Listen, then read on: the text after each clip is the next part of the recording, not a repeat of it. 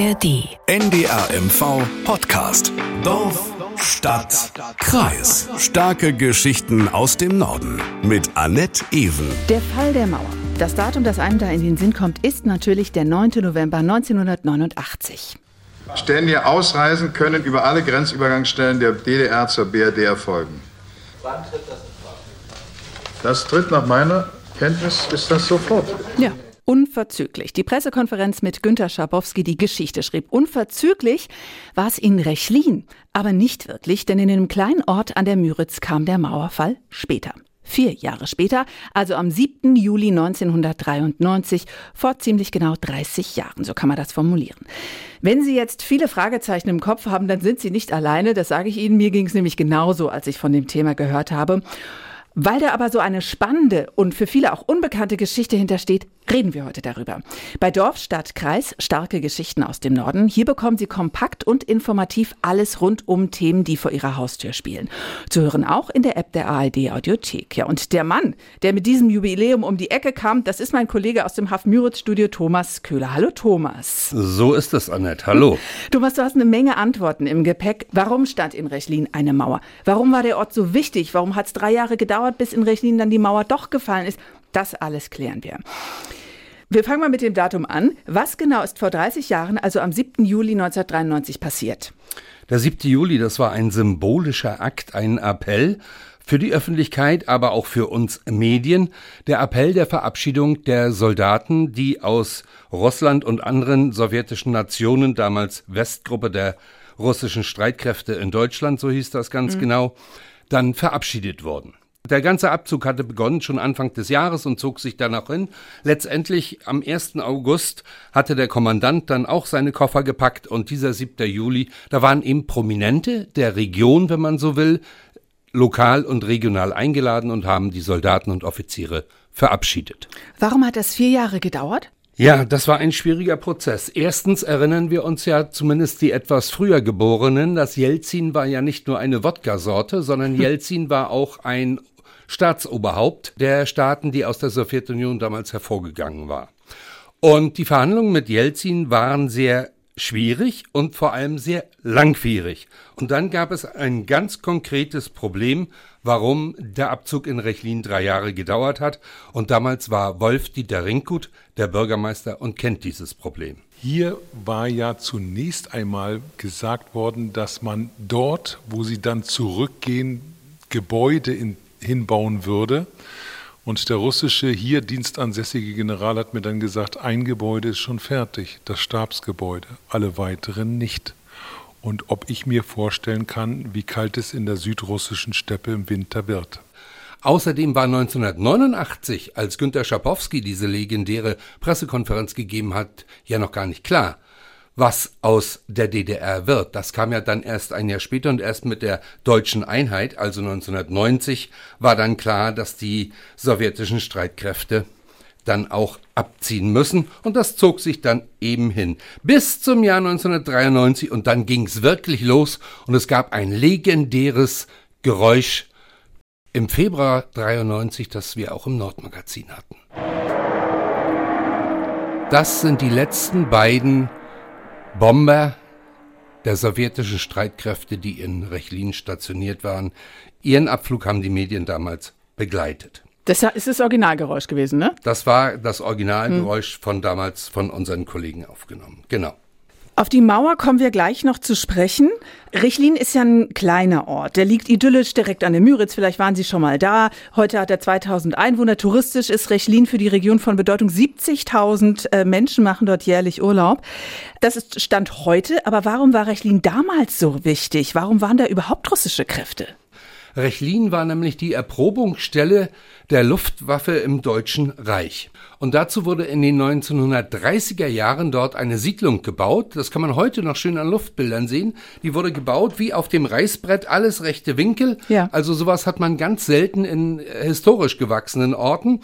Und äh, das wurde da einfach so an die Küste der Müritz, wenn man so will, gesetzt, diese Siedlung das, was dort passieren sollte, war eigentlich die Entwicklung von Waffen, die aus der Luft den Endsieg bringen soll für Hitler und Co.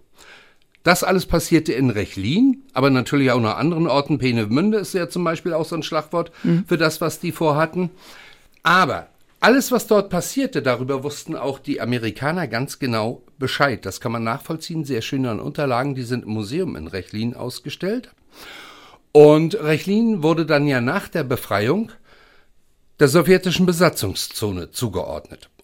Und da war natürlich ganz klar, das war ein besonderer Ort, ein militärisch, historisch besonderer Ort.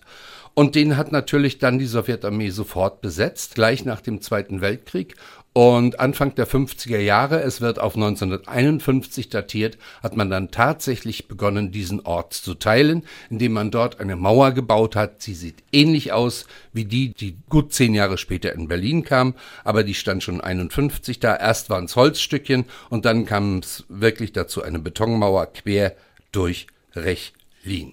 Das heißt, es war wirklich dann eingeteilt in den, in den russischen Sektor und in Rest von Rechlin. So könnte man das sagen, ja. Es die, die Mauer, die war, ein Teil steht ja noch, ne? Das waren so, das waren so ein bisschen so gebogene Teile und ja, lass die drei, vier Meter hoch gewesen sein, sowas, ne? Nein, nicht ganz. Die Optik ist da ein bisschen äh, stärker, glaube ich, als sie wirklich sind. Also sie sind höher, als wir groß sind. Ich würde mal schätzen um die 2,50. Okay. Etwa die hm. Mauerteile. Mhm. Gut. Von der Höhe her. Also ein paar, wenn Sie mal da sein sollten, stehen noch. Da gibt es dann auch Tafeln, dann können Sie sich informieren. In einem Rund Fahrradrundweg, glaube ich, sind diese Tafeln aufgestellt. Du hast schon den Vergleich gezogen. Die Mauer in Rechlin, die war ja aber durchlässiger als die in Berlin, ne? Das ist richtig. Es hat in Rechlin auch niemals so etwas gegeben wie Mauertote mhm. oder Unfälle. Die hatte ja einen ganz anderen Zweck. Aber sie gab es eben. Sie hat praktisch eingeschlossen rund 5500 Soldaten, die zu den sowjetischen Streitkräften gehörten. Nur die lebten in diesem Ort und die Bürger der DDR, die lebten außerhalb dieses Sektors, also außerhalb der Mauer. Und die und sollten die, sich nicht vermischen einfach, oder? Die sollten sich nicht vermischen. Mhm. Es sollte auch niemand wissen, was innerhalb dieses Sektors passierte. Das waren ja alles militärische Dinge. Das ging keinen in der Zivilbevölkerung etwas an. In dieser Siedlung lebten sowohl die Offiziere als auch die Soldaten, also innerhalb der Mauer.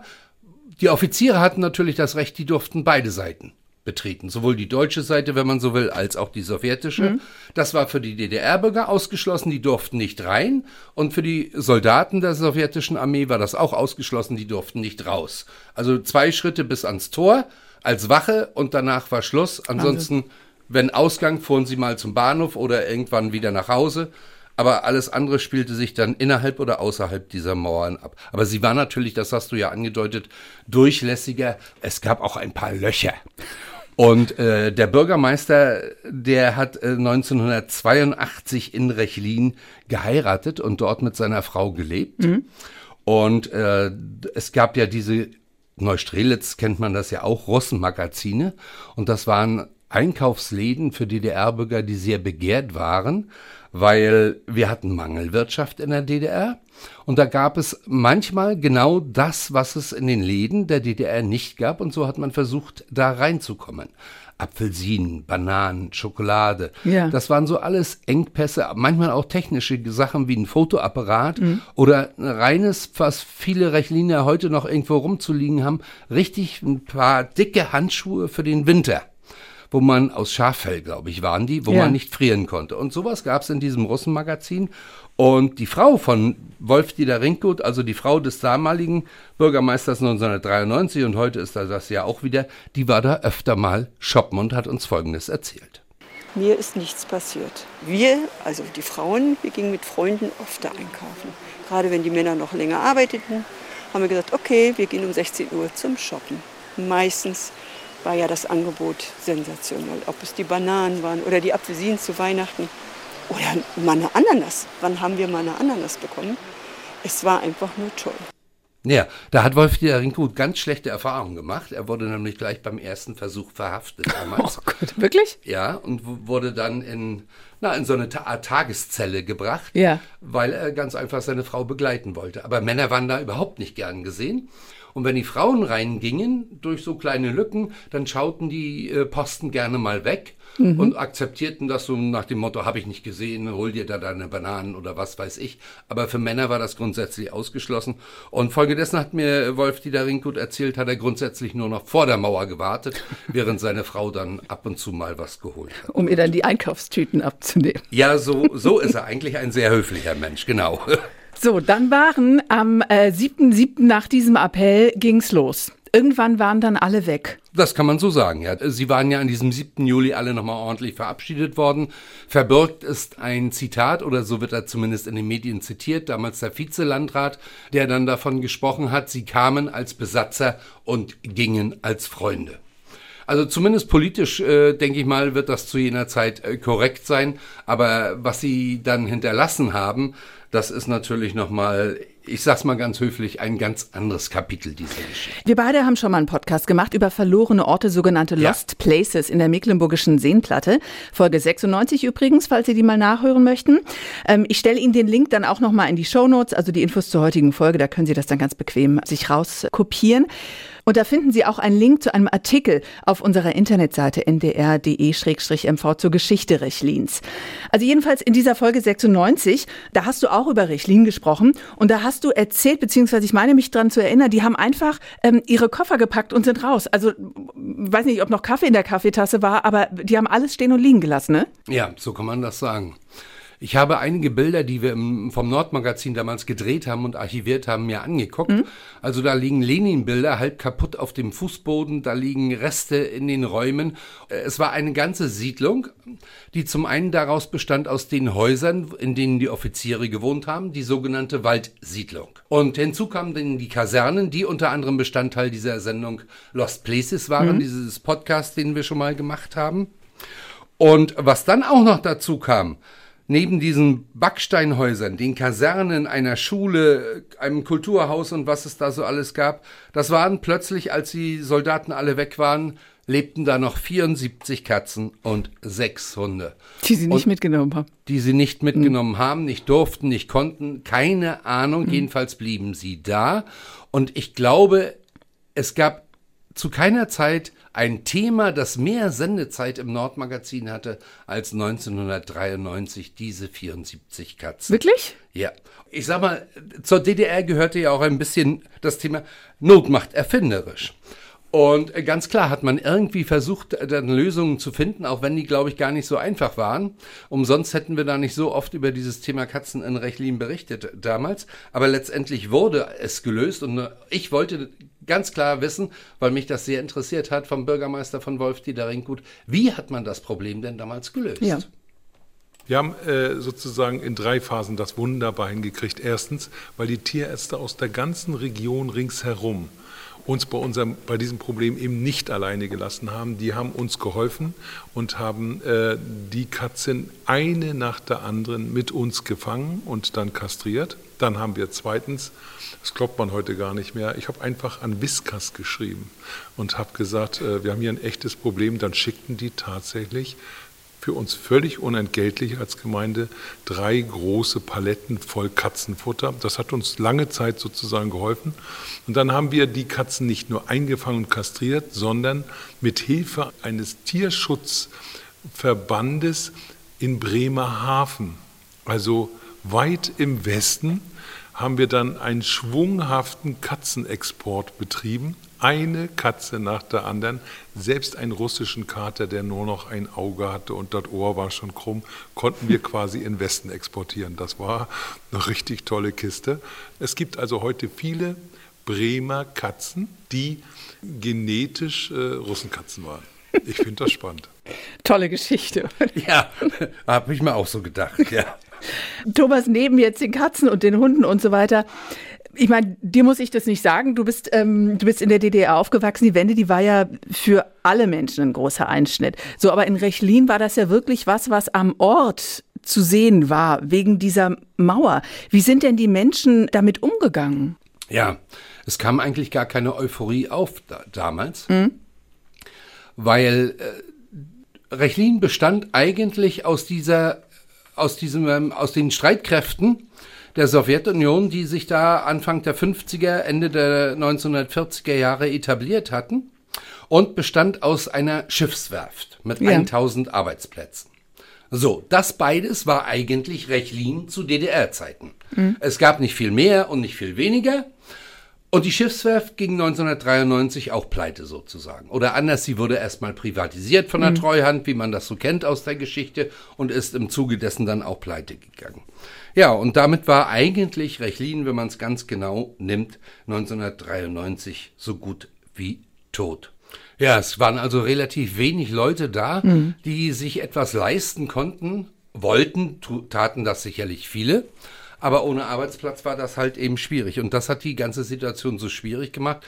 Man muss dazu sagen, dass äh, Politiker und auch der Deutsche Gewerkschaftsbund äh, Rechlin damals sehr zur Seite gestanden haben. Aber sie alleine konnten das Problem natürlich auch nicht lösen. Sie konnten eben nur helfen. Und das haben sie getan. Das muss man so deutlich nochmal sagen heute. Wie haben die denn geholfen? Zum Beispiel, indem sie Kredite vermittelt haben, mhm. indem sie politische Weichen gestellt haben, indem sie abgenickt haben, dass äh, wo soll's in Rechlin hingehen? Ja, wir helfen euch. Es sollte ein Tourismusort werden, der sollte dort entwickelt werden und es sollten Menschen in diesen Häusern, in diesem in dieser Waldsiedlung sollten angesiedelt werden. Und es gab ein, ein Konzept äh, der Gemeinde, dass ein Investor nicht alle 65 Backsteinhäuser kauft, ja und damit macht, was er will, sondern dass man möglichst jedes einzelne Haus verkauft. Mhm. Oder jemand darf nur zwei oder drei und darf die dann weiterverkaufen und so weiter. Und dieses Konzept ist letztendlich aufgegangen und es gab auch eine Bank, die dann die nötigen Kredite gewährt hat. Es waren Leute aus Rechlin, die sich damals solche Häuser gekauft haben. Es waren dann aber auch Leute von anderswo, die einfach zugezogen sind. Mhm. Und wenn man so will, entstand ein neu gemischter Ort. Du hast gesagt, die Rechliner haben das äh, gekauft und es gab Kredite. Weißt du, was so ein Haus gekostet hat? Also die konkreten Summen kenne ich nicht. Es war auf alle Fälle nicht symbolisch dieser eine Euro, aber es war noch keine Unsumme. Es gibt heute noch Menschen, die sich damals dieses Haus gekauft haben und darin auch noch leben. Und an einem dieser Häuser gibt es sogar noch das Schild, das bis 1993 den Straßennamen äh, trug, nämlich Ulitska Sowjetskaya. Und in diesem Haus wohnt Doris Breuer. Und äh, sie habe ich mal gefragt, stellvertretend für viele, wie sie sich denn an die Zeit 1993 erinnert. Dann haben wir ein Jahr das renoviert. Ne? Es sah einfach schlimm aus. Die Elektrokabel, das hing alles so rum. Ne? Und also es war einfach nur schlimm. Also meine Eltern sind wirklich ein Jahr lang jeden Tag hier runtergekommen und haben mir geholfen, uns geholfen und sonst glaube ich, hätte mir das gar nicht geschafft. Also heute würde ich es nicht nochmal machen. Aber es ist schön geworden. Was mich bei dieser Geschichte überrascht hat, Annette, mhm. schon Mitte der 90er Jahre haben wir medial darüber berichtet, dass es große Probleme zwischen Klimaschutz und Denkmalschutz gibt. Ja? Ja. Da waren wir Vorreiter? Sozusagen. Wahnsinn. Und das Beispiel gab es nämlich in Rechlin. Ja. Dort mussten die Häuser saniert werden. Jedes einzelne Haus steht dort unter Denkmalschutz. Mhm. Aber so wie es äh, unter Denkmalschutz steht, konnte es nicht so hergerichtet werden, dass es auch klimafreundlich ist. Mhm. Das heißt, äh, im Winter geht nicht die Wärme verloren und so weiter. Mhm. Und äh, das hat ein Experte sehr schön damals im Nordmagazin beschrieben und zeigt uns eigentlich, das Thema ist viel alt, älter, als wir heute manchmal denken. Diese Häuser entsprechen dem Bau technischen Stand von 1936. Sie haben relativ äh, schwache Außenwände. Der Putz befand sich in einem sehr desolaten Zustand und muss erneuert werden. Und im Zuge dieser Erneuerung des Putzes wäre es normalerweise erforderlich, eine Außendämmung nach dem heutigen Stand vorzunehmen. Das heißt 10 bis 15 cm Dämmung und darauf wieder den originalen Putz. Das Haus würde sich dabei um 15 cm bei 10 Meter Länge vergrößern. Dies lehnt der Denkmalschutz ab. Es bedeutet aber für den Besitzer später, dass er etwa nur ein Drittel der Heizkosten hat, was für unseren Umweltschutz und für die Klimasituation, in der wir uns befinden, sehr, sehr wertvoll wäre. Das Thema kennt jeder, der ein altes Haus gekauft hat. Ne? Packen, eigentlich müsste man was davor packen, dann sieht es aber nicht mehr so aus wie original und dann äh, wird gestritten. Ja.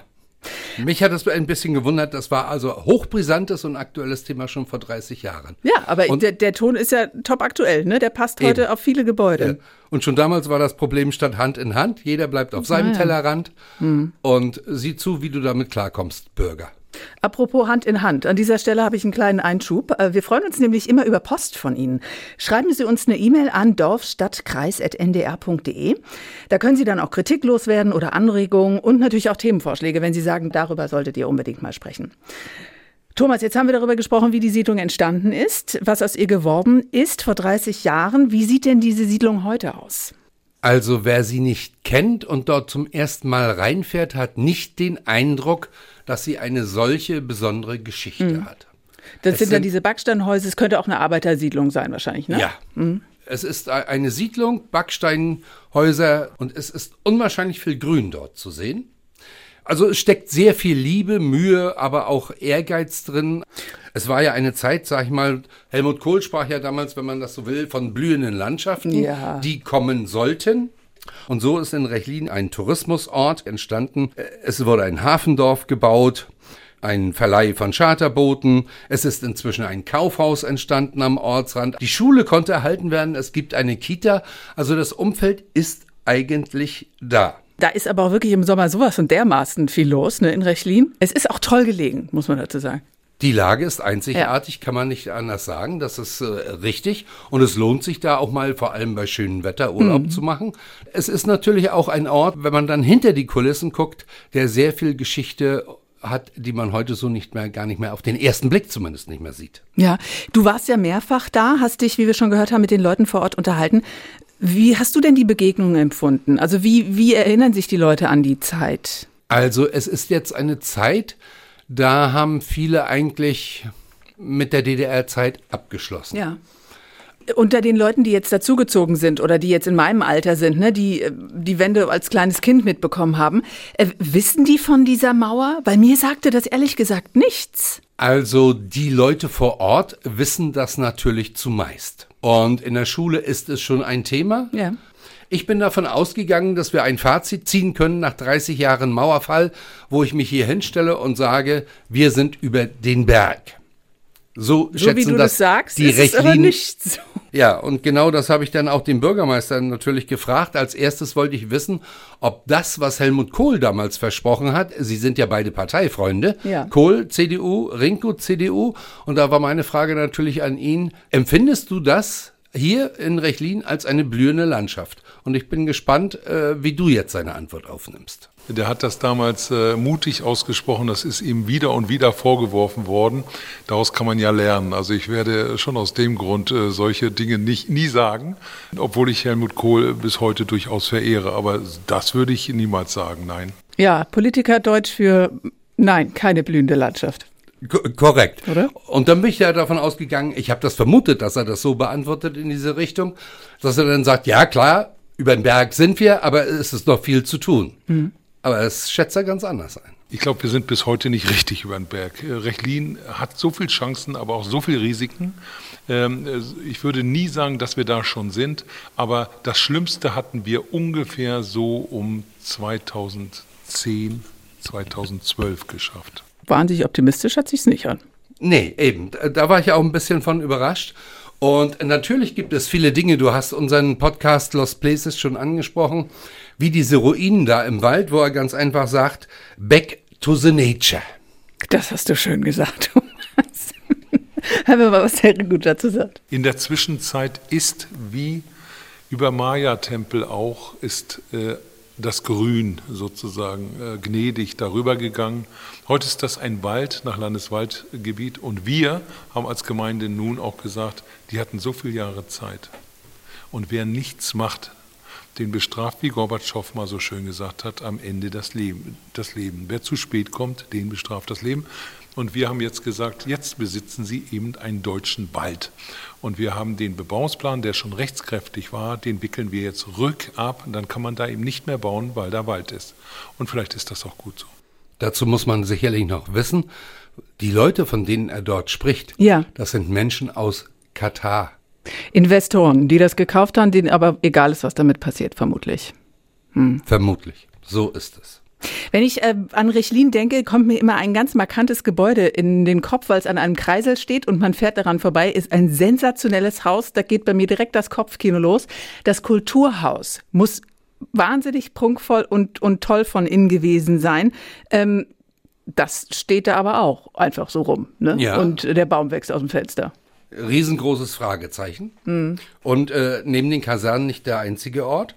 Es gibt zum Beispiel auch eine Schule, die steht am Alten Markt, auch sozusagen im Zentrum dieser Waldsiedlung, wo damals die äh, sowjetischen Soldaten oder zumindest die Offiziere ge gelebt haben. Und es ist die große Frage, was wird daraus? Das ist wirklich ganz schlimm. Uns ist sogar mal dieses Schulgebäude angeboten worden. Hätten wir die Schule nur genommen, dann hätte sie dieses traurige Aussehen mitten im Ort, hätten wir heute nicht vorgefunden. Es gibt eben immer geschütztes Eigentum in Deutschland und Eigentümer, die vom Bund gekauft haben und die eben genau die Versprechen, die sie mal abgegeben haben, zu keinem Zeitpunkt gehalten haben. Und das hier ist ein trauriges Beispiel dafür. Dieser Mann ist noch heute Eigentümer dieses Hauses und es ist nur zu hoffen, dass er irgendwann, wenn er von einem Golfplatz zum nächsten fährt, dass er zwischendurch mal Geld braucht und endlich verkauft. Ja, er spricht hier von einem privaten Geschäftsmann. Das ist ganz emotional, ne, der das, Thema. mal gekauft hat. Ja, ja. Du warst ja mehrfach da, habe ich schon erwähnt. Bilder hast du natürlich auch gemacht und die finden Sie übrigens auch auf unserer Internetseite ndr.de-mv. Es soll ja auch im Ort ähm, daran erinnert werden. Es ist ein Mauerpark geplant. So viel weiß ich. Berliner Mauerpark hat vielleicht der ein oder andere schon, äh, schon mal gesehen. Wird der Rechliner Park so ähnlich? Also eigentlich ein Park ohne Mauer, aber da, wo die Mauer war? Also die, die Idee, äh, sagt zumindest Bürgermeister Rinkhut, äh, stammt schon vom Berliner Mauerpark. Okay. Das, was er vorhat, ist, äh, die Mauer wieder aufzubauen. Ach, die da mal wirklich? gestanden hat. Okay. Aber als grüne Hecke.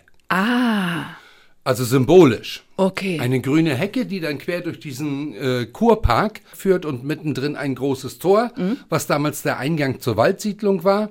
Und äh, er setzt das dann auch diese Mauer so ein bisschen noch fort, symbolisch, äh, durch, die, durch den gesamten Ort, auch durch die Straßen, so dass man sich erinnern kann, irgendwann hier gab es mal eine Mauer. Dann soll dort im Kurpark sollen natürlich viele Sitzbänke, kleine Treffpunkte, ein Spielplatz für die Kinder, aber auch äh, größere Sportgeräte für das Alter zwischen dir und mir, sag ich mal so.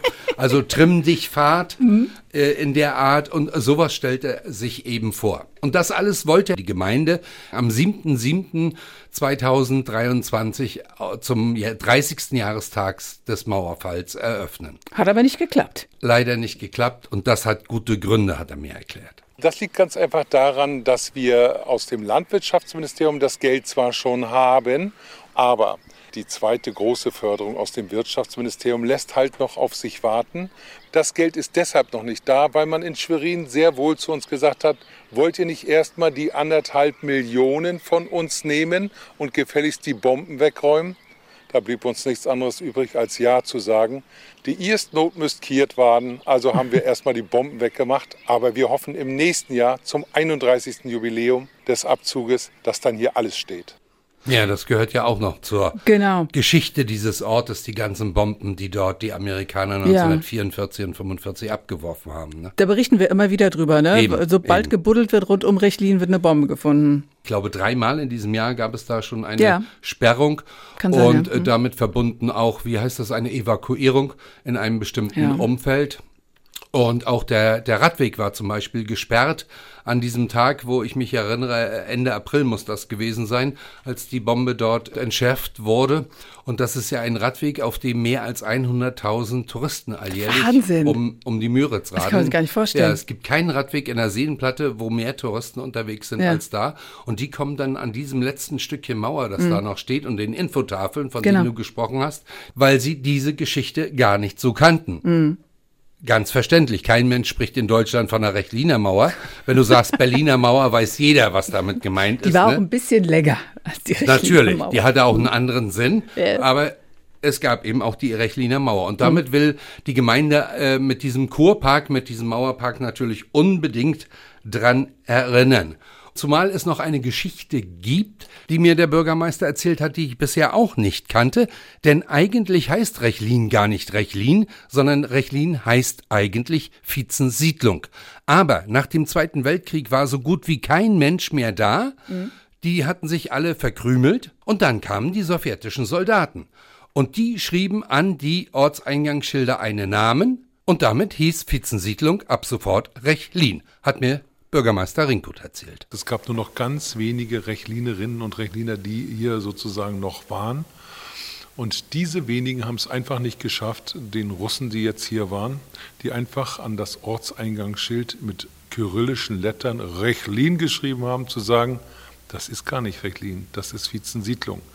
Und da die Russen das dann also stoisch wiederholten, ist das eine der, ich kenne überhaupt kein anderes Beispiel in der jüngeren deutschen Geschichte einer Umbenennung ohne jeden offiziellen Beschluss.